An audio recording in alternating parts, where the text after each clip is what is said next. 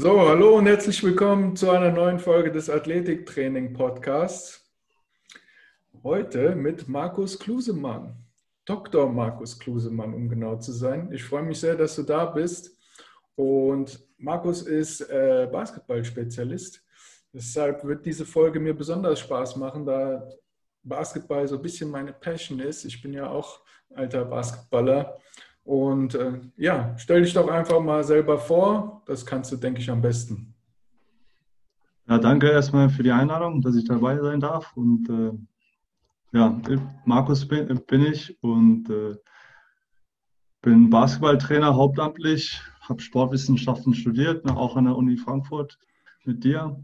Und ähm, ja, sehe mich eigentlich so als Coach Scientist, würde ich auf Englisch sagen, oder als nicht Trainingswissenschaftler, weil ich mich nicht nur mit Training beschäftige, mhm. beschäftige aber als Trainer, der auch wissenschaftlich äh, interessiert ist und arbeitet. Und ähm, ja, hab, das ist so mein, meine Laufbahn, mein Hintergrund ist sportwissenschaftlich ausgebildet und Trainer, war Basketballtrainer als Hobby, um Taschengeld zu verdienen am Anfang und äh, mache das jetzt hauptberuflich. Ja, was für die meisten, denke ich, auch noch sehr interessant ist, ist, dass du eine ganze Weile in Australien warst, ja, ein ganz entferntes Land und dort an der Uni warst und auch natürlich äh, Nationalmannschaften gecoacht hast. Erzähl doch da mal ein bisschen drüber. Ja, also ich bin äh, halb Deutscher, halb Australier, habe beide Pässe. Meine Eltern kommen jeweils aus beiden Ländern und äh, habe da auch ja, jeweils die Hälfte meines Lebens verbracht. Von daher habe ich auch viel Erfahrung und Einflüsse aus beiden Ländern, ähm, sowohl persönlich als auch im Sport mitgenommen. Und ja, die Zeit in Australien äh, war nach meinem Studium in Frankfurt, bin ich, äh, bin ich da runtergegangen und äh, habe am Australian Institute of Sport gearbeitet. Das ist so der Hauptolympiastützpunkt dort in Canberra. Ähm, der hat sich jetzt in letzter Zeit viel verwandelt. Ähm, als ich da war, waren im Prinzip alle Athleten, die internationale Spitze waren, haben da gelebt und trainiert ähm, in allen Sportarten. Also da ist man da über den Campus gelaufen und da war ein Ruderer, der mehrmals Gold gewonnen hat, äh, ist dann vorbeispaziert oder dann ein Schwimmer oder Schwimmerin und äh, Volleyballer, Basketballer, Fußballer waren alle mit dabei und von daher war das äh, eine sehr, sehr coole Atmosphäre und ähm, da habe ich als Sportwissenschaftler angefangen. Da habe ich ein Stipendium bekommen, um halt promovieren zu können. Und habe da eng mit dem Basketballprogramm hauptsächlich zusammengearbeitet. Und äh, in, in dieser Rolle als Sportwissenschaftler für das Basketballprogramm habe ich dann auch weiterhin mein, meine Leidenschaft für das, für das Coachen äh, auch ebenfalls weiterentwickeln können, weil ich halt direkt mit den Trainern zusammenarbeiten konnte und von denen viel lernen konnte. Ja, und habe da auch dann meine erste Erfahrung mit den Nationalmannschaften gemacht. Wo hast du überall mitmachen dürfen? Olympische Spiele irgendwo, glaube ich, ne? Ja, also es hat angefangen mit der U19-Mannschaft äh, von Australien, den Jungs. Da habe ich zusammen mit dem äh, Head Coach äh, zusammengearbeitet. Damien Cotter heißt der, der arbeitet jetzt in Amerika. Und der hat mir ähm, so die ersten Erfahrungen geben können und habe im Prinzip als äh, Sportwissenschaft, Sportwissenschaftler für die Mannschaft gearbeitet, habe Herzfrequenzen gemessen und, und so Bewegungsmuster aufgenommen. Das war so meine, meine Promotionsarbeit. Und gleichzeitig habe ich aber auch alle Videos geschnitten für die Trainer. Es war ähm, für mich immer wichtig, da nicht nur als, als Anhängsel dabei zu sein und irgendwelche Daten zu erheben und nur von den Spielern und den Trainern irgendwie Zeit zu nehmen und Daten zu nehmen, sondern auch was zurückzugeben. Und ähm, da war das Zurückgeben äh, das Videoschneiden für mich, weil ich war ein bisschen technisch versierter als, als die Coaches ähm, und konnte da während dem Spiel ähm, Sachen live taggen also festhalten mhm. und, und diese, diese Schnitte dann sofort nach dem Spiel an die Coaches geben. Und das war dann ein, ein Mehrwert, den ich denen geben konnte. Und dadurch, dass ich das so gemacht habe, konnte ich dann auch ähm, im folgenden Jahr bei der U19 WM damals. Äh, das war 2011, wenn ich mich richtig erinnere, dann in Lettland dabei sein. Ich habe dann auch, das war so meine erste Erfahrung bei dem internationalen Wettbewerb und konnte so das Niveau miterleben. Das ist immer anders, wenn man das auf YouTube sieht mhm.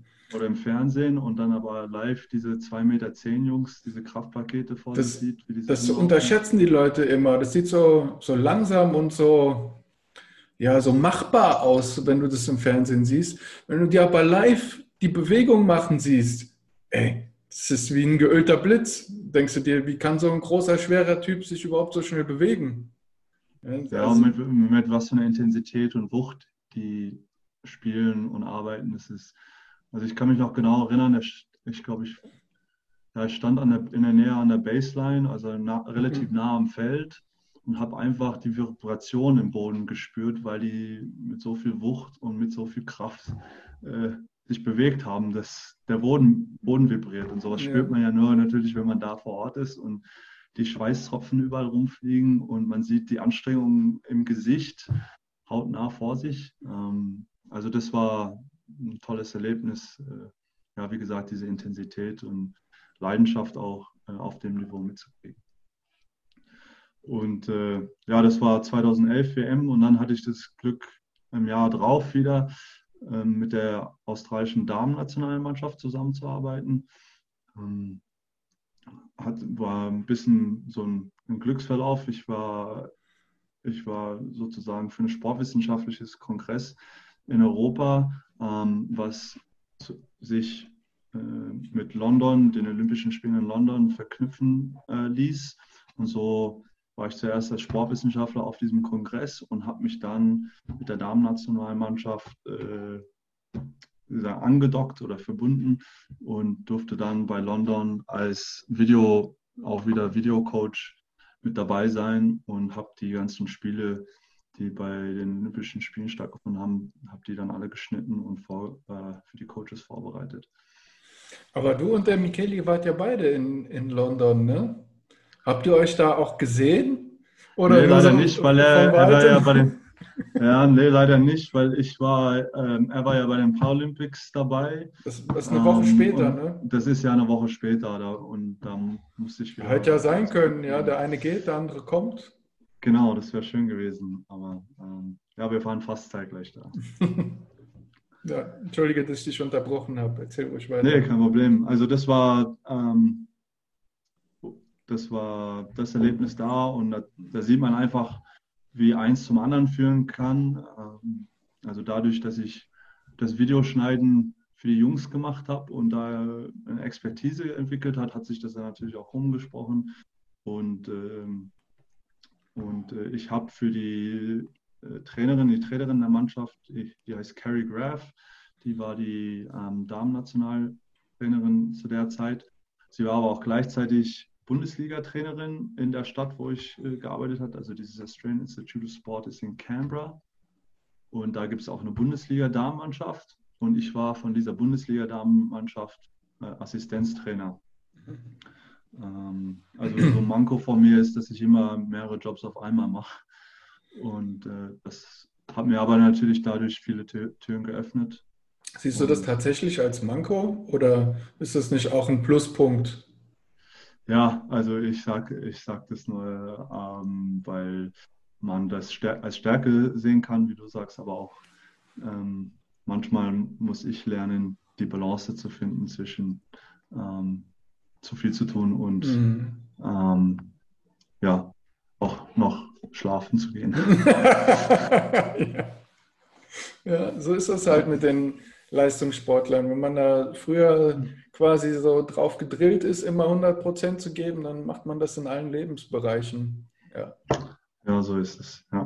Aber auch ich muss ja lernen, da habt ihr ja, glaube ich, drüber gesprochen, auch mit Michele, über Regeneration, ne? mhm. dass Regeneration ja auch wichtig ist. Und das gilt für Coaches genauso. Also das ist äh, nicht nur bei mir, sondern bei vielen hauptamtlichen Trainern. Ich glaube, wenn du jeden hauptamtlichen Trainer äh, zu dem Thema befragst, da können sie dir alle ein Lied von singen, wie, wie, die, mm, wie die größte Herausforderung fast ist, seine Zeit gut einzuteilen. Ja. Riesenthema. Ja, aber das ist so, das ist so mein ähm, ein Teil meiner Australien-Geschichte. Ähm, nach, nach London bin ich dann auch mit der Promotion fertig geworden in dem Jahr und ähm, habe daraufhin äh, kurz danach einen, einen, Job auch bekommen mit den paralympischen Athleten im, im Skiverband, im australischen Winterverband mhm. und habe dann äh, da ein Jahr gearbeitet und äh, dann auch die Paralympischen Spiele in Sochi miterleben dürfen. Da habe ich als Sportwissenschaftler und Athletiktrainer gearbeitet. Ähm, und ja, und danach habe ich dann meine erste hauptamtliche Stelle als Basketballtrainer bekommen, auch wieder in Canberra am Institut für Sport. Da war ich dann nicht Sportwissenschaftler, sondern haupt, hauptamtlicher Basketballtrainer. Wobei ich dann auch viele sportwissenschaftliche Aufgaben weiterhin gemacht habe, ja, weil ich ja aus dem Bereich kam. Ja, das ist so meine Australien-Story, kurz zusammengefasst. Sehr nice. Und jetzt bist du gerade in München. Und äh, welche Rolle bekleidest du da gerade? Ja, also äh, ich bin hier Landestrainer für den Bayerischen Basketballverband. Und das ist mein Hauptjob. Da ist meine Hauptaufgabe, Talente in Bayern zu entdecken, zu sichten und so zu entwickeln, dass sie hoffentlich irgendwann für die Nationalmannschaft spielen. Ähm, ob das Jugendnationalmannschaften sind oder idealerweise hoffentlich irgendwann für die A-Herren-Nationalmannschaft. Ähm, dass wir da bei Europameisterschaften, Weltmeisterschaften, Olympische Spiele dann erfolgreich spielen können. Ähm, Für den bayerischen Verband. Ja, ich war ja, ja. mal bei äh, dem guten Dirk Nowitzki in seinem, wo er Schirmherr ist, in seinem Basketball-Projekt. Äh, war ich ja mal angestellt und ähm, darum geht es halt, Jugendliche von der Straße wegzuholen, ja. Mhm. Und eigentlich auch so ein bisschen Talente auszubilden. Ja, weil er sich natürlich gewünscht hatte damals, als er das in, äh, ins Leben gerufen hat, dass er mal ein bisschen Unterstützung in der Nationalmannschaft kriegt und dass wir eben quasi so ein paar Talente in die Nationalmannschaft reinschieben, ja, dass er nicht immer alleine auf den Sack kriegt. Mhm. Aber sowas braucht halt Zeit. Und jetzt siehst du halt, dass so ein bisschen, ja, dass so eine Generation, 20 Jahre, das im Schnitt dauert, nachdem so ein Ausnahmespieler da kommt, dass da die ganzen Kinder, die den angeguckt haben, dann auch richtig gut werden, ja. Und jetzt ist er halt raus, aber der würde sich bestimmt freuen über deine, deine Tätigkeit da im, im bayerischen Verband. Und ja, ich finde, ja, auf jeden Fall. Und du hast eigentlich die perfekte Überleitung ähm, gebracht, weil ich habe hier mir eine schöne Frage für dich aufgeschrieben. Und zwar geht die auch über Scouting. Okay. Und ja, zwar, was ist für dich äh, das, das größte Kriterium, wenn du scoutest? Ist es die Größe, ist es Skillscat oder die Athletik? Meine Antwort ist keines von den drei. Ich glaube nicht, dass man das auf ein Kriterium Warum wusste ich das? Warum ähm, wusste ich das? Dass ja, du das sondern man nach muss, dem Gesamtpaket guckst. Ja, ähm, also klar, man guckt, also ich glaube, man guckt in diesen verschiedenen Bereichen nach was überdurchschnittlichem. Also mhm. wenn jemand entweder in der Athletik besonders auffällt, dann kann das äh, ein Merkmal sein. Wenn jemand spielerisch besonders auffällt und geile Pässe spielt oder den, den Korb jedes Mal trifft, wenn sie drauf, wenn sie drauf schmeißen, dann ist, kann das ein besonderes Merkmal sein. Also ich glaube, man, man versucht in verschiedenen Bereichen überdurchschnittliche Merkmale herauszufinden und ähm, dann diese zu verfolgen und, und weiterzuentwickeln. Kann, kann man sagen, dass du quasi nach Spezialisten suchst? Nein. Ähm, also ich glaube, die sind, also wir sichten im Basketball relativ früh, also im Jahr, also immer relativ, ne? im Vergleich zu Toner äh, sichten wir spät, aber oder Schwimmer. Aber wir fangen so mit 11, 12 an. Ja, und da sind, da sind sie noch keine Spezialisten, also wenn man das jetzt mit irgendwelchen Profisportlern vergleicht. Ja, in dem Alter um, sichtet man meistens eher nach Größe. Ja, auch. Also man darf auch nicht ähm, Also, was auf jeden Fall eine Rolle spielt, ist, sind Sachen wie die finale Körpergröße, von, von, die sie eventuell irgendwann reichen können. Also, wir wissen einfach, dass ein Nationalspieler äh, über 1,90, also das sind, ich weiß die genauen Zahlen nicht im Kopf, aber ich glaube, es sind so 96, 97 Prozent der Spieler, die für die äh, Nationalmannschaft gespielt haben im Herrenbereich, die waren alle über 1,90. Und dann gibt es so die, äh, die Ausnahmen wie Pascal Rolle oder Demirel etc., die mal 1,80 waren. Aber das sind, das sind die, die ähm, wenigsten. Das heißt, und meine Aufgabe ist wirklich, Leute zu finden. Meine erste Aufgabe ist, äh, Kinder zu finden, die irgendwann über 1,90 groß werden. Weil die haben, die haben die größte Wahrscheinlichkeit, es auch äh, tatsächlich auf dem Niveau zu schaffen. Das ist einfach genau, eine das ist ein Wahrscheinlichkeitsspiel. Also ja. ich habe auch direkt so eine Studie im Kopf, die sagt, Seven Footer in äh, Amerika, also alle so über 2,15, mhm. haben eine, wie hoch war das? Ich glaube 20 Prozent oder 40 Prozent. Also es war relativ hoch Wahrscheinlichkeit in der NBA zu spielen. Also alleine durch die Größe. Ja. Genau. Also das, wenn du sagst, okay, wenn wonach äh, schaue ich als Sichter, dann ist, ist das zum Beispiel eine Grundvoraussetzung, ist zu schauen, okay, wie groß wird das Kind. Und aber diese Frage zu beantworten ist gar nicht so leicht, weil gerade im Alter so zwischen 12 und 15 verändern sich die Kinder ja stark. Also die mhm. einen, und da ist ja biologische Reife ein großes Thema, die einen haben schon Vollbart mit 14 und sind voll ausgewachsen und sind 1,80 und dadurch viel größer als andere, aber die bleiben dann auch bei 1,80. Ja, du hast in der andere Jugend Kinder. Immer, manche sind retardiert, manche akzeleriert. Genau. Ja, also. Und das, und da muss man halt Leute drauf schulen. Also ich bin ja nicht der, der alle Kinder in ganz Bayern sieht, sondern und auch ähm, anthropometrisch vermisst. Genau, da, da, reicht leider meine Zeit äh, doch nicht aus, sondern ich versuche ein System, eine Struktur aufzubauen, so dass ich mit Trainern zusammenarbeiten kann und dass wir gemeinsam möglichst viele ähm, Talente entdecken können. Ich weiß, dass das natürlich überall, was so im Spitzensport ist, ähm, Größe ein Riesenthema ist im Basketball, weil es dir einfach Vorteile bringt, größer zu sein. Ja? Weil ja. nun mal der Korb oben hängt ja, und das Spielgerät nach oben muss, äh, sind die Vorteile nun mal auf der Hand. Aber, Was ich aber auch ähm, betonen würde, also nur falls ein paar Kinder zuhören oder Eltern, das heißt nicht, dass wenn ein äh, Kind kürzer ist, dass es dann auch automatisch ausgeschlossen ist. Also natürlich gibt es äh, Ausnahmen. Und ähm, diese Spieler müssen dann äh, Besonderheiten in anderen Bereichen mitbringen.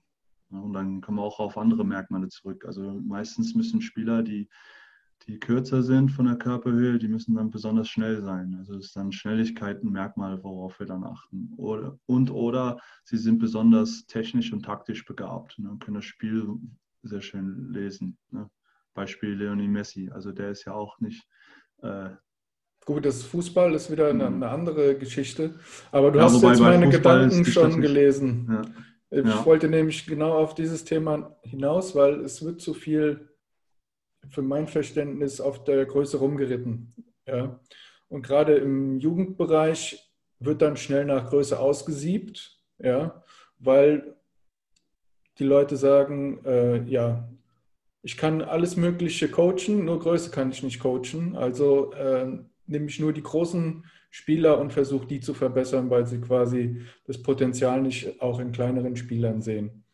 Und es gibt genug ähm, Möglichkeiten, wie du schon sagst, technisch, taktisch, äh, auch größere Spieler schlecht aussehen zu lassen. Ja. Du musst halt in diesen anderen Bereichen dann besser werden und Wege finden, äh, deine, dein, Nachteil auszugleichen. Genau, ja, du bringst es auf den Punkt. Und es gibt auch viel Vorbilder. Also ich finde es auch wichtig, dass äh, Spieler auch sich das abgucken, was andere Leute schon erreicht haben. Und ne, bei den Kleinen gibt es in der NBA jetzt zum Beispiel Campazzo, der von Real jetzt mm. den Nuggets zugegangen ist, der ist ja auch nur 1,80, aber 1,85, ja. In, ja. In den anderen Bereichen. Ähm, Argentinier. Hm. Genau. Und ähm, ja, also meine Erfahrung ist auch, auch nicht unbedingt das, also ich finde eh im jugendlichen Bereich so, sollte eh kein Kind ausgeschlossen werden vom Sport, aber es kann natürlich sein, äh, passieren, dass äh, Trainer irgendwelche Spiele bevorzugen. Meine Erfahrung ist auch, dass gerade die großen Spieler benachteiligt werden, weil sie vielleicht koordinativ ähm, oder technisch Schwierigkeiten haben durch ihren größeren Wachstum und gerade auch in den Wachstumsphasen da Schwierigkeiten haben und die deswegen auch ganz anders ausgebildet werden und zum Beispiel unterm Korb gesteckt werden und sagen, okay, steh mal da und block mal und hol Rebounds, aber dribbeln und werfen sollst du gar nicht. Und, das ist richtig ähm, oldschool. Heutzutage genau. gibt es ja diesen Spielertyp schon gar nicht mehr. Ja. Das wird ja nur noch eben, eben. quasi danach gescoutet, also in, der, in, den ganz hohen Ligen, also wir reden jetzt so NBA-Niveau oder äh, was weiß ich, Top, Top äh, Clubs in Europa, da wird danach geguckt, dass du quasi ein kompletter Spieler bist, dass du alles kannst im Prinzip, also so schwächenlos. Ja, das Spiel geht auf jeden Fall dahin. Dass, also das ist ein Trend, dass jeder Spieler auf dem Feld werfen können muss. Also selbst der, der klassische Center von vor zehn Jahren, der nie geworfen hat von der Dreilinie, der muss jetzt von der Dreilinie äh, Würfe treffen. Und das wird, glaube ich, in, in den nächsten fünf bis zehn Jahren wird das weiterhin so sein. Und dann muss der Fünfer auch noch genauso athletisch sein wie ein Flügelspieler. Also, ähm, wir haben ja, jetzt schon Spieler, die quasi die fünf von der Größe her spielen könnten, ja, aber auf der Guard-Position sind.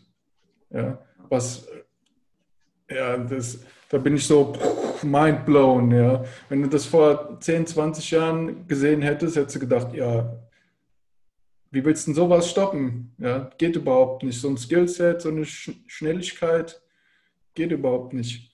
Und da kommen jetzt Leute in einer Regelmäßigkeit in die, in die NBA, die diesen Anforderungen entsprechen, wo ich denke, wow, ähm, wo soll das noch hinführen? Ja? Zum Teil hier 225 und kann alles.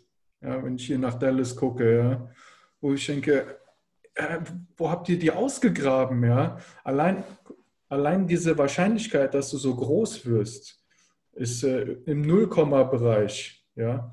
Und dann auch so ein Skillset auszubilden, das ist äh, ja und du hast jetzt mittlerweile Spieler, die standardmäßig 2-10 sind und dann auf die Flügelposition können, ja, weil sie einfach am Ball alles können. Und das führe ich persönlich ähm, auch dem frühen ähm, und intensiven Training zurück.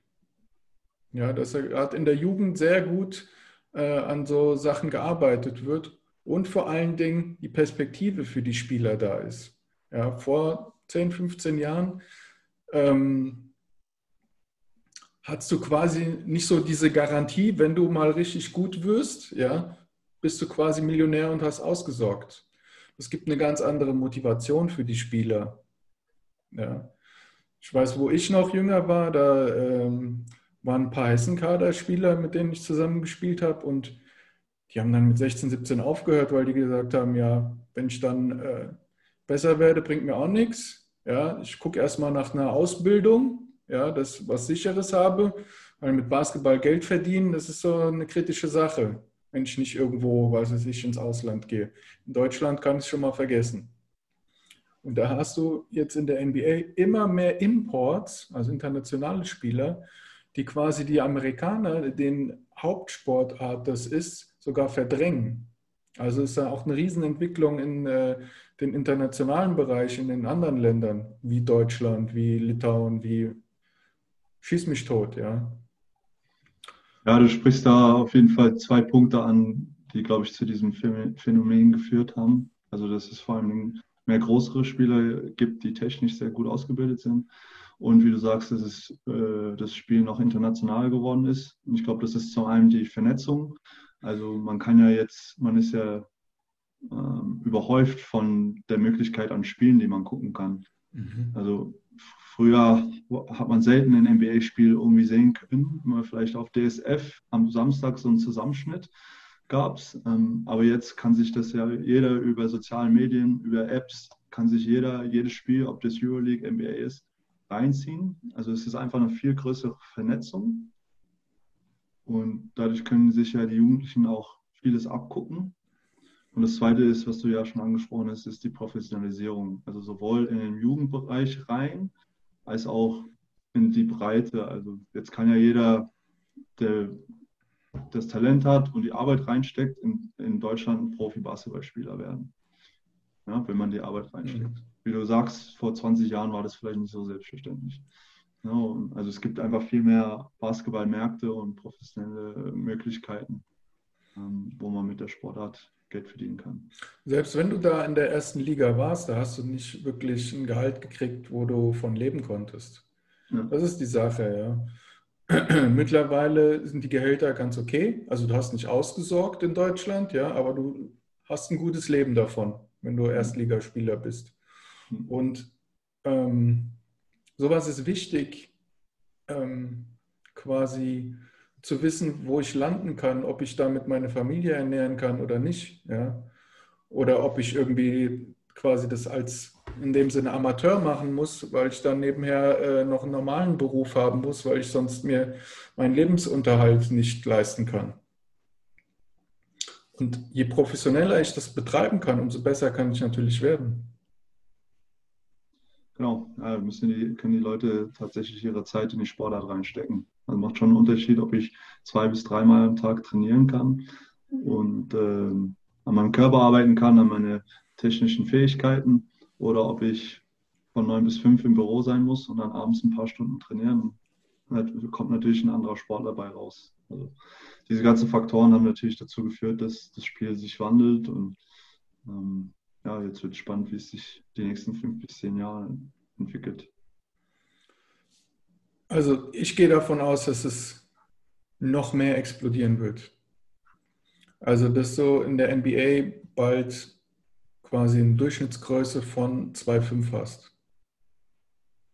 Also im Moment ja, ist es so bei 1,98, 2 Meter knapp, also dass sie nochmal so 5 Zentimeter drauflegen werden mhm. in der Durchschnittsgröße. Und bei ansteigendem Skillset. Das heißt, dass du von Position 1 bis 5 Leute hast, die den Ball nach vorne bringen können. Ja was du ja vor 10, 15 Jahren nicht hattest. Hm. Ja, das war eine Katastrophe. Und natürlich, die Athletik ist auch explodiert. Das ist äh, der Wahnsinn. Gut, die Amerikaner waren schon immer ein Fan von Athletik. Ja. In Europa hast du quasi nur nach Größe gescoutet. Ja, da hast du gesagt, hier Skills und Größe und Athletik, ja, die kriegst du so nebenher ungefähr, ja. Ähm, wie siehst du das? Würdest du auch mehr, wenn du hier in den europäischen Bereich gehst, noch mehr auf die Athletik auch eingehen, dass die Spieler das auch unbedingt mitkriegen? Oder bist du da auch eher oldschool und sagst hier, Athletik kommt dann irgendwann im Herrenbereich dran? Vorher versuchen wir nur äh, die Skills auszubilden und das Verständnis. Ja, also äh, um es kurz zu beantworten, Athletik ist elementarer Bestandteil von einem, von einem Jugendspieler bis zu einem Herrenbereich. Also ähm, ich glaube, es kommt mehr und mehr und ähm, sieht man ja auch daran, dass viele Basketballvereine inzwischen auch hauptamtliche Athletiktrainer anstellen oder zum, zumindest ähm, auch auf Teilzeit einen, Athlet, einen Athletiktrainer haben, der sich nur um die äh, Entwicklung von den Spielern beschäftigt im athletischen Bereich. Und äh, früher, es hat ja angefangen mit den Leichtathletiktrainern, die den Spielern beigebracht haben, schnell nach vorne zu beschleunigen und schnell zu laufen. Ich glaube, da sind wir jetzt inzwischen langsam, kommen wir da an, dass wir erkennen, okay, es gehört ein bisschen mehr im Basketball zu, dazu, außer geradeaus zu laufen, sondern äh, wir, haben, wir sind eine Richtungswechselsportart. Das heißt, man muss super abstoppen können, ähm, man muss Richtungen ändern können ähm, es, es, obwohl es als kontaktlose Sportart beschrieben wird, ist es eigentlich mit viel Kontakt. Das heißt, man muss ein gewisses Muskelkorsett aufbauen, um mit diesem Kontakt zurechtzukommen. Und äh, ja, wir bewegen uns ja so, sogar nicht nur in der Horizontale, sondern auch in der Vertikale. Also ähm, dieser dreidimensionale Aspekt äh, kommt auch noch ins Spiel. Also die athletische Ausbildung ist sehr facettenreich und spannend, finde ich auch. Also gerade bei, was die Athletik angeht, ähm, finde ich spannend, mit Basketballern quasi die gerade auslaufen zu lassen, weil das so ziemlich das wenigste ist, wo die Anforderung ist, ja, allerwenigste.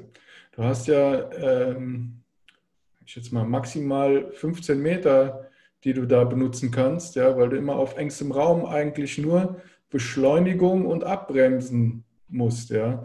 Meistens hast du sogar vielleicht so einen äh, 5 Quadratmeter Radius, in dem du dich bewegst, ja. Und da gehört halt dazu, in diesen 5 Quadratmeter so schnell wie möglich zu beschleunigen, um deinen äh, Verteidiger hinter dir zu lassen. Ja, und dann quasi 20, 30, 40, 50, meinetwegen auch 100 Meter Sprints mit denen zu machen, ist total am Ziel vorbei. Ja, gehört vielleicht mal in einen Block rein, um, um spezifisch aufzubauen, physiologisch, physisch. Ähm, Wäre aber jetzt nicht sportartspezifisches Training auf jeden Fall. Das ist es nicht. Also es gibt ja auch Studien, die jetzt inzwischen das Spiel ähm, genau analysiert haben. Also was ist das Anforderungsprofil von einem Basketballspiel?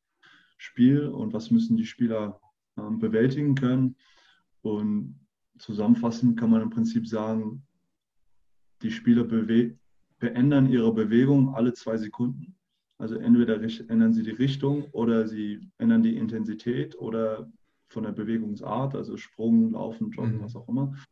Ähm, und die maximale Distanz, die sie in einer Bewegung bewältigen, ist meistens drei bis fünf Meter bis sie irgendwie was anderes machen. Ne? Weil wenn man überlegt, okay, zwei Sekunden bewegen und sagen wir, das ist ein linearer Sprint, dann kommt man meistens, ja, je nachdem wie schnell man ist, fünf bis zehn Meter. Ähm, aber viel mehr Distanz wird da nicht bewältigt in einer Bewegungsrichtung oder in einer Bewegungsart. Ja, der einzige Sprint, den du im Prinzip hast, ist so nach, nach dem Rebound, Outlet und ab dafür, ja. Aber ansonsten, alles, was im Halbfeld ist, kannst du haken. Genau. Ja. Also spannendes Thema. Ich kann dir gerne ein paar Ressourcen schicken für die Leute, die, die sich das näher angucken wollen. Wenn nicht, ich gucke es mir gerne an. ja, ja, also kann ich es dir auch gerne schicken, aber für die Zuhörer oder äh, Zuschauer. Ähm, ja, hast du da Online-Verlinkungen? Äh, dann mache ich die einfach ja, in die genau. Kommentare, dann können die sich das angucken, natürlich. Genau, genau. Ja, gerne. Ähm, ja. Wir haben jetzt auch schon die nächste Frage so ein bisschen angeschnitten mit äh, Spielertypen, Spielentwicklung. Und äh, ich habe jetzt rausgehört, dass du mir da so ein bisschen recht gibst. Also ich will jetzt nichts in den Mund legen, aber ähm, dass halt das Skillset immer, immer breiter gefächert wird, auch in den hohen Positionen. Ja, also das. Also großen Positionen meine ich damit. Ja, also man teilt, klassisch teilt man ja nach Position 1 bis 5 ein. Und jetzt erkennt man eigentlich auch an, man kann die Spieler nicht so einfach in diese Schubladen reinstecken.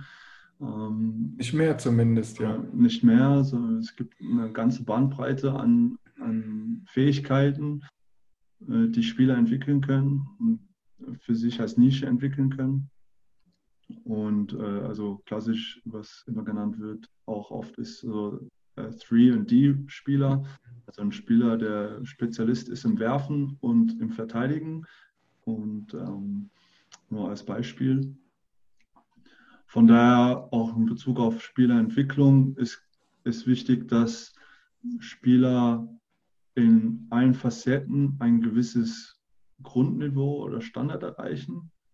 Also jeder muss einen offenen Dreierpunktewurf treffen können. Zu, zu bis zu fünf Prozentzahlen. Ja. ja. bis zu fünf. Ähm, darüber hinaus muss trotzdem jeder Spieler eine ganz, ganz besondere Fähigkeit entwickeln, um sich äh, sozusagen für eine Mannschaft anbieten zu können oder ähm, vermarktet werden zu können. Also wenn alle, alle durchschnittlich sind, in allen Bereichen durchschnittlich gut sind, dann ähm, gibt es ja für die Mannschaft und auch für die einzelnen Spieler kein besonders äh, Herausstellungsmerkmal. Also das ist immer noch wichtig, dass jeder Spieler so seinen X-Faktor entwickelt. Ähm, ob das der Wurf ist, ob das das Rebounden ist, ob das die Athletik ist, ähm, ob es die, äh, die Defense ist und sich über den Kampfgeist da zu definieren. Ähm, ich glaube, das ist so, äh, was man unterscheiden muss. Also jeder muss äh, ein solides Grundgerüst aufbauen und darüber hinaus noch eine Spezialität, mindestens eine Spezialität entwickeln, um mit Basketball Geld zu verdienen. Wer dann mehrere Speziali äh, Spezialitäten entwickelt oder besonders gut in vielen Bereichen ist, das sind dann die Superstars. Ne? Das mhm. sind dann die LeBron James etc. Ja. oder die Dirk Nowitzkis dieser Welt. Auf jeden Fall. Was würdest du denn ähm, einem Jugendspieler raten, äh, was er tun sollte, um quasi irgendwann auf so einem Top-Level zu, zu landen? Also würdest du ihm raten, quasi bis zu einem gewissen Alter quasi dieses Skillset so divers wie möglich zu halten und sich dann zu spez äh, spezialisieren? Ja, ich würde sagen, man muss an zwei Dingen arbeiten. Erste Sache in seine, seinen Stärken weiter verstärken. Mhm. Also wenn ich als Jugendspieler besonders gut werfen kann, dann würde ich immer gucken, dass ich genug, dass ich weiterhin viel werfe, um das zu meiner besonderen Spezialität zu entwickeln. Und dann aber gleichzeitig, wenn ich dafür gar nicht dribbeln kann, dass ich eine gewisse Zeit in mein Ballhandling investiere. Und die Frage ist ja immer, okay, wie sollte das Verhältnis sein? Ich würde sagen, desto jünger man ist, desto mehr sollte es 50-50 sein. Also 50% Schwäche, 50% Stärke. Und desto mehr man sich in den Hochleistungsbereich hineinarbeitet, also von der U16 an den U19, dann in die Pro B, Pro A, also zweite Bundesliga-Niveau, mhm. desto mehr wird der Schwerpunkt mehr die Stärke und die Schwächen ähm, halt nebenbei machen. Das heißt, wenn man 60 Minuten Trainingszeit hat, wäre es am Anfang jeweils 30 Minuten. Und dann, wenn man später, sage ich mal, U20-Spieler ist, ist das Verhältnis vielleicht eher 70-30, beziehungsweise Profi. So würde, so würde ich es angehen. Das ist doch ein guter Tipp schon mal. Ähm, wenn wir jetzt über den großen Teich nochmal schauen und äh, vergleichen internationale Spieler zu den Amis? Wo siehst du da die großen Unterschiede? Athletik.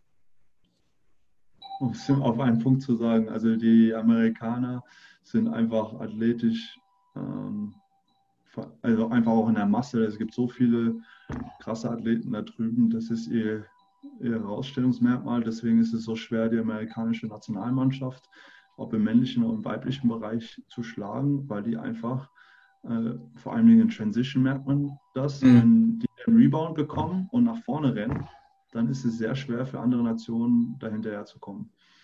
Ähm, also das ist eigentlich so der Hauptmerkmal, was die Europäer, sage ich mal jetzt, oder andere internationale Spieler dafür mitbringen, äh, ist das Spielverständnis und die Spielfähigkeit. Also das, äh, das, können, das zeichnet sich manchmal in besonderen technischen Fähigkeiten aus, ähm, aber auch in okay, Passfähigkeiten und, und äh, bestimmte Spielsituationen auszuspielen und Vorteile zu generieren. Das können internationale Spieler im Vergleich zu den Amerikanern ähm, besser. Und das ist jetzt eine sehr pauschal, pauschale Aussage. Natürlich gibt es auf beiden Seiten Aus, Ausnahmen oder andere, andere Beispiele. Aber so wenn ich General, eine Generalaussage treffen muss, dann wäre das die Aussage. Athletik gegenüber Spielfähigkeit. Ja, und tatsächlich habe ich sogar vor kurzem eine Begründung dafür gehört, warum das so ist. Weil halt wenn die Athletik vor dieser Ausbildung kommt, ja, vor diesen, von der Basketballausbildung kommt, dann ist die Basketballausbildung langweilig. Ich will dir mal ein Beispiel geben. Also wenn du einen super athletischen Jugendspieler hast, ja, der durch seine Athletik vorbeikommt an den Leuten, den interessiert nicht mehr, ähm, wie ich die Verteidigung manipulieren kann oder wie die Schritte sein müssen, damit ich äh, die anderen Spieler besser äh, in das Spiel involvieren kann. Der muss sich nicht darauf verlassen. Hingegen jemand, der die Athletik nicht hat, der muss sich auf dieses Skillset verlassen, um an seinem Spieler vorbeizukommen.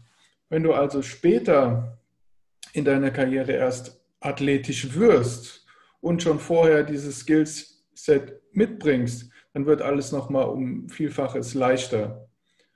Und ähm, ja, die haben halt keinen Bock, quasi, wenn die so super athletisch sind, da drauf zu hören. Ich, äh, ich glaube, du sprichst auch eine strukturelle Problematik an. Ich weiß nicht, ob ich das äh, so definieren würde, ist, dass sie keinen Bock haben. Ich würde sagen, die, die sind in einer Umgebung, wo die Herausforderung mit Athletik bewältigt werden kann. Das ist ja genauso wie bei Jugendspielern, die weiterentwickelt sind als ihre Mitspieler.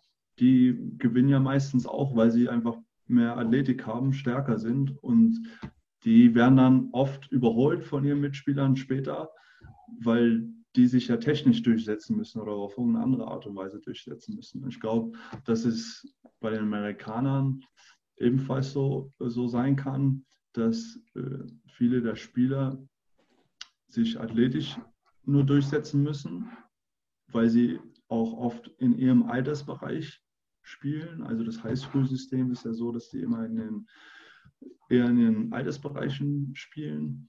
Und ähm, was wir, ja, wir hier, glaube ich, in Deutschland ganz gut machen, ist, dass wir ein System haben, wo Spieler, die jetzt athletisch besonders gut sind, zum Beispiel in eine Altersklasse drüber spielen können, damit die genau diese Herausforderung haben, okay, ich komme jetzt nicht einfach mit meiner Schnelligkeit am Gegner vorbei, also muss ich mir was anderes überlegen. Und das weiß ich nicht, wie viel, wie viel das in Amerika passiert. Also es könnte, es könnte auch diesen strukturellen Hintergrund haben, dass es da einfach ein bisschen anders gehandhabt wird. Ja, da gibt es ja diese Doncic-Diskussion, der ja mit 13 schon in der ersten Liga war und gegen erwachsene Männer gespielt hat. Ja, und dass die Amis das halt nicht haben und er deshalb ähm, ja, so, so gut ist im Prinzip, weil er halt so früh äh, ja, so einer Qualität exponiert wurde. Ja. Also, genau, das ist ein gutes Beispiel.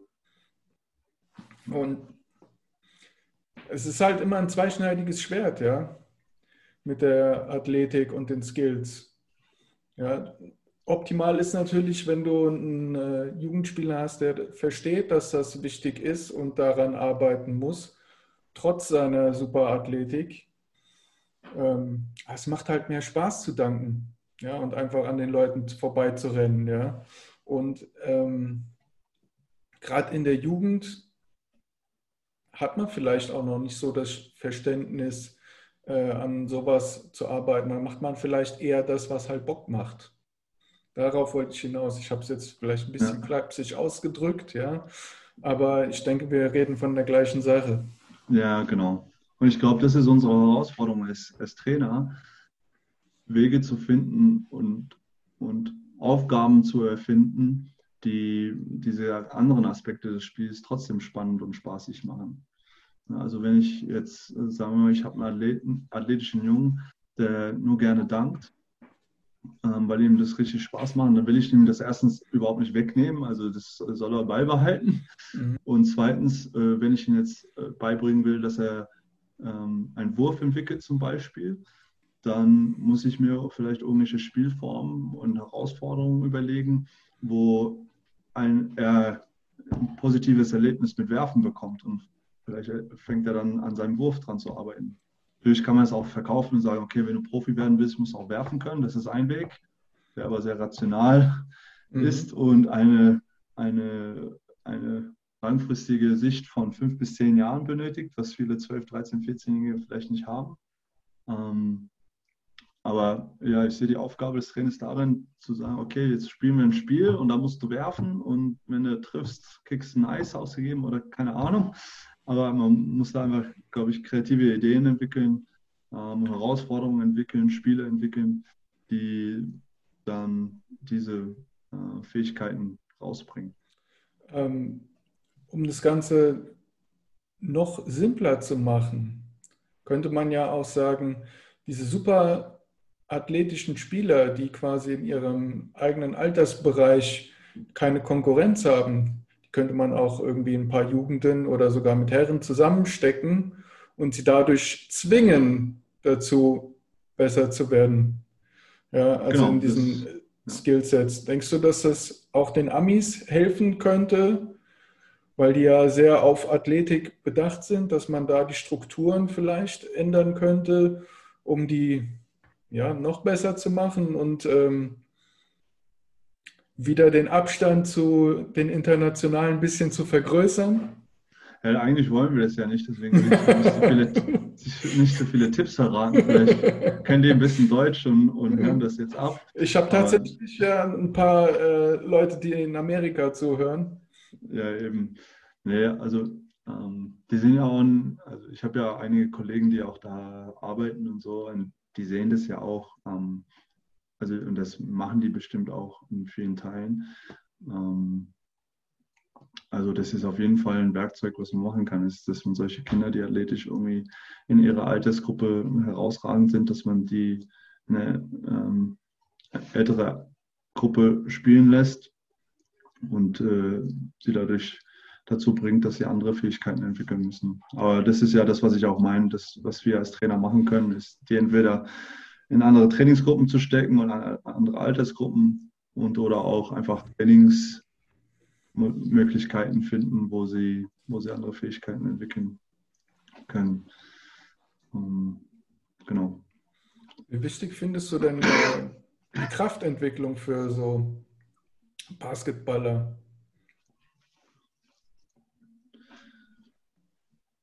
Ja, auch. Also wenn ich sage, Athletik ist ein zentraler Bestandteil, dann meine ich das auch in, also in allen Bereichen, aber also Kraft als eine der elementaren Bestandteile von den anderen Fähigkeiten auch extrem wichtig. Ähm, aus meiner Erfahrung würde ich sagen, im Jugendbereich fängt es damit an, äh, zum einen Beweglichkeit in bestimmten Elementen, also Sprunggelenksverletzungen sind ja sehr häufig. Und dann kommen die Knie und dann kommt die Hüfte und untere Rücken. Das sind so die, die Baustellen eines Basketballers. Und ähm, deswegen Sprungbe Sprunggelenkbeweglichkeit ist ein A und O. Ähm, dann ist die Stabilität äh, in, in den Beinen und der Knieachse. Und da spielt dann Kraft eine zentrale Rolle. Also die, wenn die nicht die Kraft haben, einen Ausfallschritt zu machen oder sauber in die Kniebeuge zu gehen, dann brauche ich nicht über Springen und Landen zu sprechen. Also bevor Kinder das nicht können, dann brauche ich nicht über Springen- und Landeübungen oder Progression zu reden. Also ähm, elementarer Bestandteil ist, ja, diese Baustellen anzugreifen und dann die einfachen Bewegungsmuster, die ich eben genannt habe, also Kniebeuge, Ausfallschritt. Und dann kommen dann Springen und Landen noch dazu aus meiner Sicht. Ähm, und dass sie eine vernünftige Stützposition und Liegestütz machen können. Wenn diese Grundlagen sind, da sind, dann kann man ja dann auch bei Krafttraining äh, für Basketballer reden. Also früher war es ja immer so, dass sehr viel Krafttraining in den äh, Staaten gemacht wurde. Ich finde es der Spielertyp hat sich auch sehr gewandelt aufgrund von, der, ähm, von dem, wie gepfiffen wird. Ja, also es wird viel weniger Kontakt erlaubt. Ja, und dadurch braucht man nicht mehr so diese brachiale Kraft, ja, weil man nicht so viel Kontakt mit dem mhm. äh, äh, Verteidiger hat. Ja. Also wenn ich mir jetzt die NBA angucke, ich glaube, ich habe noch nie so eine weiche NBA gesehen wie heute. Ja, du darfst wirklich niemanden mehr anfassen. Der kleinste Kontakt ist schon fast äh, ein unsportliches Foul, ja, wo also 2, ja. Es hm. gibt ja Unterteilung 1 und 2. Das ist schon fast alles Flagrant 2, was sie da machen, ja. Excessive, wie man es nennt, ja. Also exzessiver Kontakt und äh, unnecessary, was früher ein normales Foul gewesen wäre, ja. Das heißt, du bist in der Luft gewesen, wurdest von den Leuten runtergerobbt und bist dann äh, quasi ungebremst auf den Boden geknallt. Da brauchtest du natürlich ein ganz anderes Muskelkorsett wie heute. Deshalb sehe ich so, dass die, ähm, die Wichtigkeit von Kraft sich sehr auf die Explosivkraft beschränkt, der Beine, ja, und natürlich der, ähm, der Körperstabilität insgesamt. Ja, dass du äh, wirklich stabil bleibst, auch in der Luft, dass du dich nicht irgendwie verwringst, ja, dass du immer Kontrolle über deinen Körper hast. Aber es gab ja auch früher schon an College, wenn dann Leute auch aus meinem Bekanntenkreis ja ans College in den USA gegangen sind, die kamen dann so 10, 20 Kilo schwerer zurück. Ja. Heute hast du das nicht mehr. Die werden vielleicht ein bisschen zulegen, ja, wenn sie extrem dünn sind, aber du hast heute auch total dünne NBA-Spieler. Es wird ein anderes Kraftanforderungsprofil verlangt als vielleicht in anderen Sportarten oder noch vor 20 Jahren.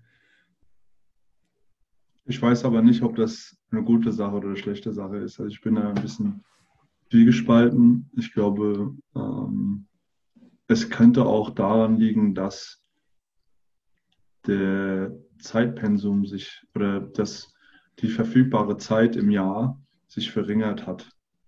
Also das, ähm, wenn man ja, also wenn man jetzt bei, wenn wir jetzt bei der NBA sind und da auf die Spieler gucken und du sagst, sie sind dünner geworden oder beziehungsweise Hypertrophie ist nicht mehr so im Vordergrund, mhm. wie es mal war, ähm, frage ich mich, okay, woran liegt das? Zum einen, wie du sagst, an, an ähm, daran, dass weniger Kontakt eventuell stattfindet und es daher nicht mehr so nötig ist.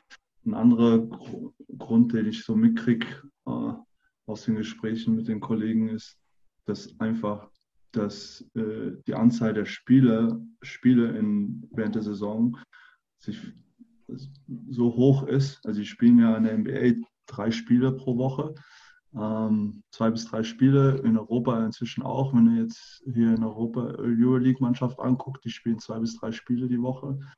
Ähm, da bleibt nicht viel Zeit für Training übrig, ne, wenn man dann sich erholen muss vom Spiel etc. Ähm, ich weiß nicht, ob das viel anders früher genau die gleiche war.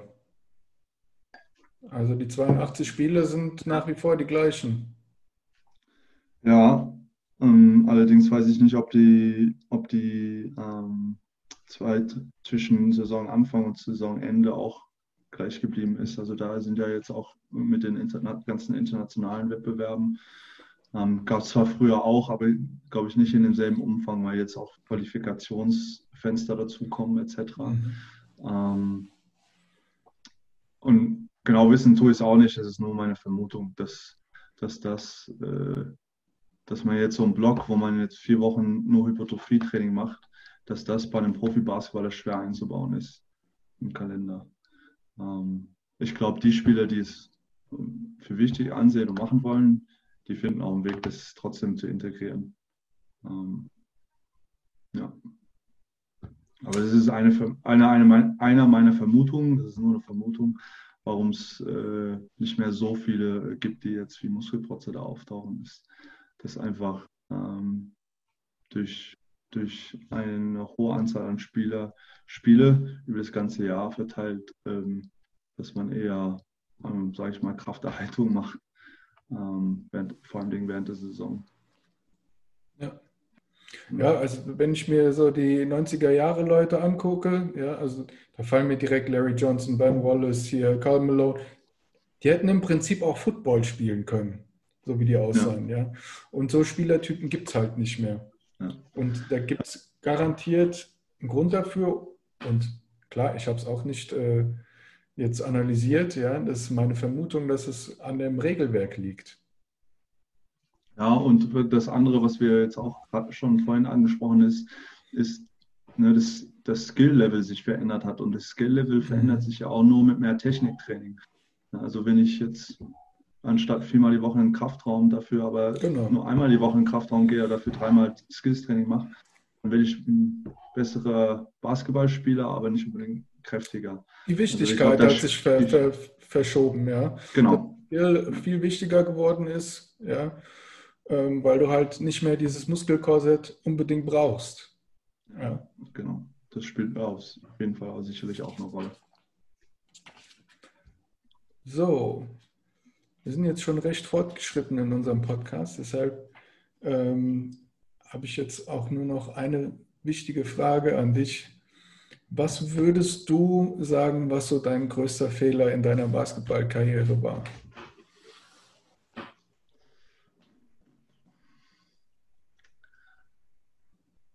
Als Spieler sowie als Trainer am besten. Ja, das war, war mein erster Gedanke. Meinst du als Spieler oder als Trainer? Also ich meine, als, äh, und vielleicht verbinde ich das als, ähm, ich habe als Spieler im Prinzip angefangen mit, also ich habe relativ an, spät angefangen und bin auch einer der Kinder gewesen, retardiert. Ich habe erst mit Ende, Ende 20 Haare auf der Brust bekommen sozusagen. Und, Wann hast du ähm, angefangen? Ich habe mit 14 angefangen und 13, 14 so. Später als ich sogar, ja. Mhm. Ja. Ähm, aber ja, relativ schnell meine Liebe für den Sport entdeckt und dann während dem Aber Studium, selbst Dirk hat erst mit 16 angefangen, von daher. Ja, ein bisschen früher, aber der, der hatte auch viel mehr äh, Potenzial als ich. Ja, aber ähm, also ich habe, ich bin auch mit vielen Sportauf, Sportarten aufgewachsen. Also ich bin als Kind in Australien mit australischem Fußball und Tennis aufgewachsen und Cricket. Und dann in Deutschland. Was ist denn äh, australischer Fußball? Ist das nicht Rugby? Nein, ja, das kommt auch an, wo, wo du bist in Australien, aber ähm, Australian Rules Football, das ist so eine Mischform aus, aus Basketball und Rugby, würde ich sagen. Gibt auch ein Ei, ein ovales Feld und Ziel ist es, dieses Ei durch zwei so große Pfosten zu treten. Vollkontaktsportart einfach in äh, YouTube Australian Rules Football eingeben. Das, das äh, klingt fast wie Rugby, nur halt ohne Versuch legen, nur halt kicken. Genau, ja, und ein bisschen, also acht ist ein größeres Feld, ein riesen ovales Feld. Ich glaube 180 mal, äh, Meter lang, mal 90 Meter breit. 18 gegen 18 wird es gespielt. Ähm, ja, also spannende, spannende Sportart auch. Ähm, was ich damit sagen wollte, ich habe viele, viele Sportarten in meiner Jugend und auch später bis zum Studium auch gemacht. Und eigentlich erst spät mit 18, 19 nach der Schule und als ich das Studium angefangen habe, habe ich so gemerkt, oh, ich liebe das Trainieren, ich liebe Sport. Ich habe Sport als Studium ausgesucht, weil ich Sport gerne mache und mich immer gefragt habe, okay, was, was würde ich machen, ohne dass mich Leute bezahlen müssten dafür? Und es war immer der Sport, deswegen bin ich Trainer geworden.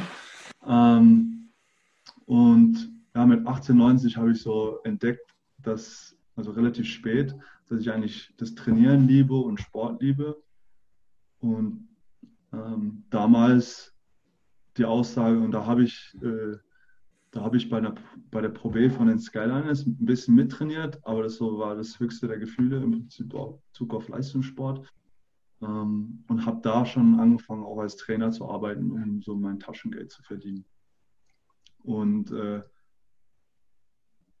damals, also meine, meine Leidenschaft, meine Liebe war auf jeden Fall in dem Ausüben vom, von dem Sport. Mhm. Aber da, da war mir die Aussage mit 18, 19, kannst du es vergessen, wenn du bis dahin nicht irgendwie dich als Talent entdeckt worden bist oder so. Das war die Aussage, die ich bekommen habe von äh, Leuten und die ich dann, genau, die Standardaussage und die ich mit dem Wissen, was ich damals hatte, auch so gesehen habe, weil ich war, ich war okay, ähm, aber ich war jetzt nicht irgendwie der, der immer 30 Punkte in einem Spiel machen konnte. Ähm, jetzt mit dem Wissen, was ich jetzt habe und ähm, den Erfahrungen, würde ich mir selber raten, mit 18, 19, probier einfach mal ein Jahr, zwei Jahre lang wie ein Profi zu trainieren und schau mal, ob du mit dem Sportart Geld verdienen kannst. Ganz genau. Ähm, also das wäre, würde ich sagen, ist ein Also der Tipp ist nicht auf die ganzen hm, Naysayers, sagt man ja in Amerika immer, ja. Auf die hören, die sagen, du kannst nicht oder da ist es dein Limit. Schau erstmal selber, wo dein Limit ist, ja, und gib 100 Prozent. Genau, wenn man eine Leidenschaft für was hat, dann auf jeden Fall ausprobieren. Ich meine, ich glaube, ich bin da blicke ich mit etwas Reue zurück, dass ich mich alles entschieden habe, aber ich äh, sehe das auch ähm, nicht als tragisch, weil ich habe den Weg gemacht, den ich gemacht habe jetzt und den hätte ich vielleicht nicht gemacht, wenn ich mich nicht aufs Studium und aufs Trainerwesen konzentriert hätte. Dann wäre ich vielleicht Basketballnomade äh, gewesen und, äh, und hätte ein anderes Leben geführt. Aber ähm, von daher denke ich, wenn man eine wichtig ist, dass man, wenn man Leidenschaft hat, dass man die versucht nachzuverfolgen und dann und dann kann man immer noch sich umentscheiden, wenn man merkt, dass es nicht funktioniert. Aber ich habe es nicht mal wirklich probiert. Das ist also so das, was, was mein Punkt ist. Wenn du ich verstehe. fragst. Und als äh, Trainer? Als Trainer mache ich andauernd Fehler. Sag das nicht öffentlich. Ne, ich finde, wichtig ist, dass erstens äh, daraus zu lernen und ich glaube, ähm, auch offen dafür zu sein. Ich glaube, zu sehr, also ist meine Wahrnehmung, dass wir Trainer immer als unantastbar gelten wollen oder also dieses Bild eines autoritären Trainers geht ja auch immer mehr und mehr aus dem Basketball raus, ne, von dem Trainer, der sagt, ich weiß, wie es geht und ich sage dir, was du zu tun hast. Ähm, so auch so diese Oldschool-Coaches. Ähm, die, dieses, dieses Trainerbild verwandelt sich ja auch mehr und mehr zu einem, zu einem Trainer, der, der Mannschaften zusammenbringt und, und begleitet und berät als anstatt als Diktator dazustehen an der Seitenlinie und äh, zu sagen, was die zu tun haben, sondern das Spiel wird so schnell und das ist jetzt auch der nächste Schritt. Wenn wir über die Zukunft des Spiels denken, ist, wird, es, äh, wird es aus meiner Sicht sein, wenn die besten Mannschaften äh, die sein, die aus Spielern bestehen, die sehr, sehr hohen, hohen Sport-IQ, Basketball-IQ haben und für sich Spiele entscheiden können, selber Entscheidungen fällen und Situationen erkennen können und schnell reagieren können und nicht immer sich auf einen, auf den Zuruf des Trainers verlassen müssen. Ähm, von daher, und wenn wir auf dieses Trainerbild dann zugucken, dann müssen, wenn wir sagen, okay, der Trainer muss mehr und mehr Berater werden, muss begleiten, muss die Athleten zu mündigen Athleten Selbstentscheider entwickeln. Okay, was, was ähm, muss der Trainer sich auch selber hinterfragen können, selber reflektieren können, selber Fehler zugestehen können und aus diesen Fehlern lernen. Deswegen sage ich, ähm, sehe ich das nicht unbedingt als Schwäche, sondern äh, eher eine Stärke, wenn man als Trainer sagen kann, okay, ich habe ich hab Fehler gemacht und ich mache die, aber ich lerne draus und, und werde dadurch auch immer besser. Und da, das ist dann das Steckenpferd, was man als Trainer haben kann, ist sagen, okay, ich bin einer, der immer besser wird und ich gebe immer alles, was ich habe um meine Athleten und Trainer, äh, Athleten vor allen Dingen, ähm, besser zu machen, was dir letztendlich ja unsere Aufgabe ist.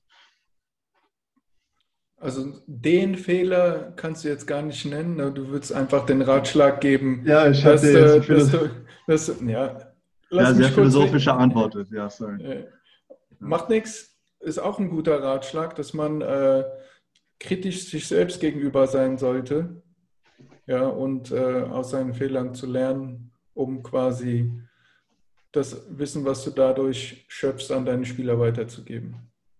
Wenn ich das so gut rekapituliert habe. Ja, hast du gut gemacht. Und ja, ich kann, äh, tut mir leid, dass ich nicht auf einen Fehler runterbrechen kann. Kein Problem. Ich, ich möchte einfach, dass es einen Mehrwert gibt. Ja, genau. Und ich denke, daraus kann man lernen, aus den eigenen Fehlern und vor allen Dingen äh, sich selbst zu reflektieren. So, ich möchte jetzt auch noch zum Abschluss zu einer neuen Kategorie kommen. Mhm. Und zwar ist das Über-Unter. Also, ich gebe dir jetzt ein paar Stichworte und du sagst mir, ob es überschätzt ist oder unterschätzt ist. Oder vielleicht genau richtig. So, Harden. Ist er überschätzt oder unterschätzt? Genauso wie er ist, geschätzt wird, wird er geschätzt, glaube ich. Da würde ich weder über oder unter. Äh, der Drei-Punkte-Wurf. Unterschätzt.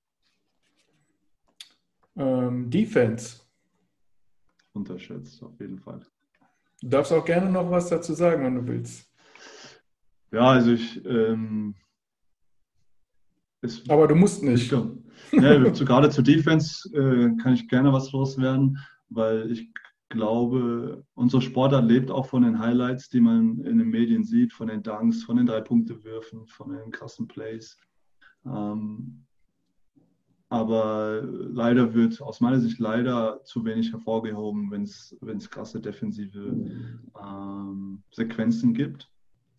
Und ich glaube, äh, Defense kann sowohl äh, aus Leistungssicht zum Erfolg führen und äh, aus mannschaftlicher Sicht ist sehr wichtig, weil eine gute Verteidigung fun funktioniert nur, wenn alle fünf mitmachen.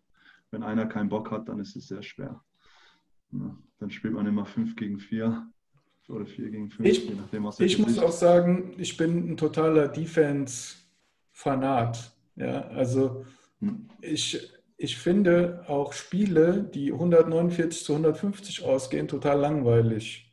Ja, weil erst die Offensive quasi, dass ich das richtig ähm, wertschätzen kann, wenn da auch eine gute Defense äh, da, davor war, wo man sieht, boah, das ist ein krasser Offensivspieler, weil er trotzdem die Punkte macht, ja. Und nicht, weil ich zwei Meter wegstehen muss, weil ich den nicht anfassen darf. Ja.